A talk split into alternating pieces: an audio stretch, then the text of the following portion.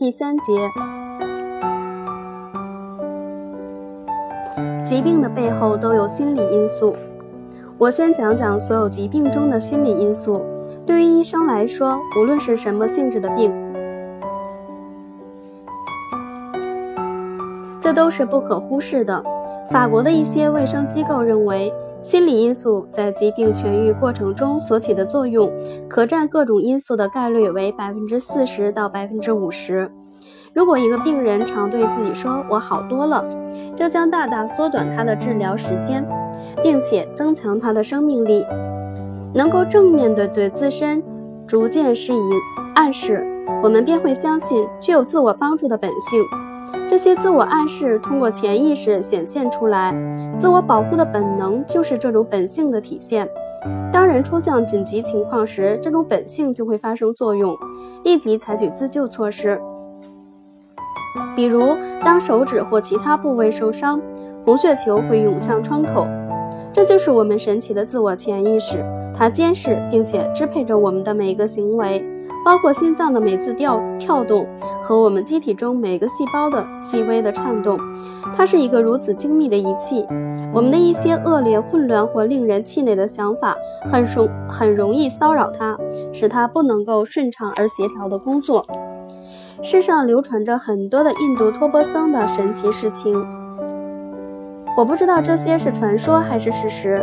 但我从理论上来分析，他们应当确实做过一些神奇的事情，因为他们从儿时便开始学习并利用人自身的一些无法解释的无形力量。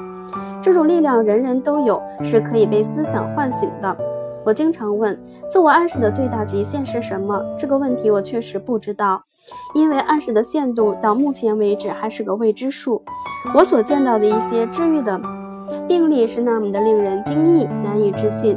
从理论上来说，我不知道哪儿是它的极限。当然，我坚持认为自我暗示不能解决机体以外的问题，例如对于想长出新的手臂或者是腿等奢望是非常荒唐的。尽管龙虾知道怎样在必要的时候长出新的虾螯。有一些人通过长时间的研究实践，已经掌握了支配其身体官能的神奇力量。巴黎医学院有研究表明，有人能够用意志的力量将心跳速度从九十增加到一百二，也可以将心跳速度降到几乎停止的程度。有关自我暗示治愈的疾病及其治愈的范围，我将在以后的章节中谈到。伯恩海因曾这样写道：“暗示是一种意念，它可以转换为行为，而我们应该认识的比它更进一步。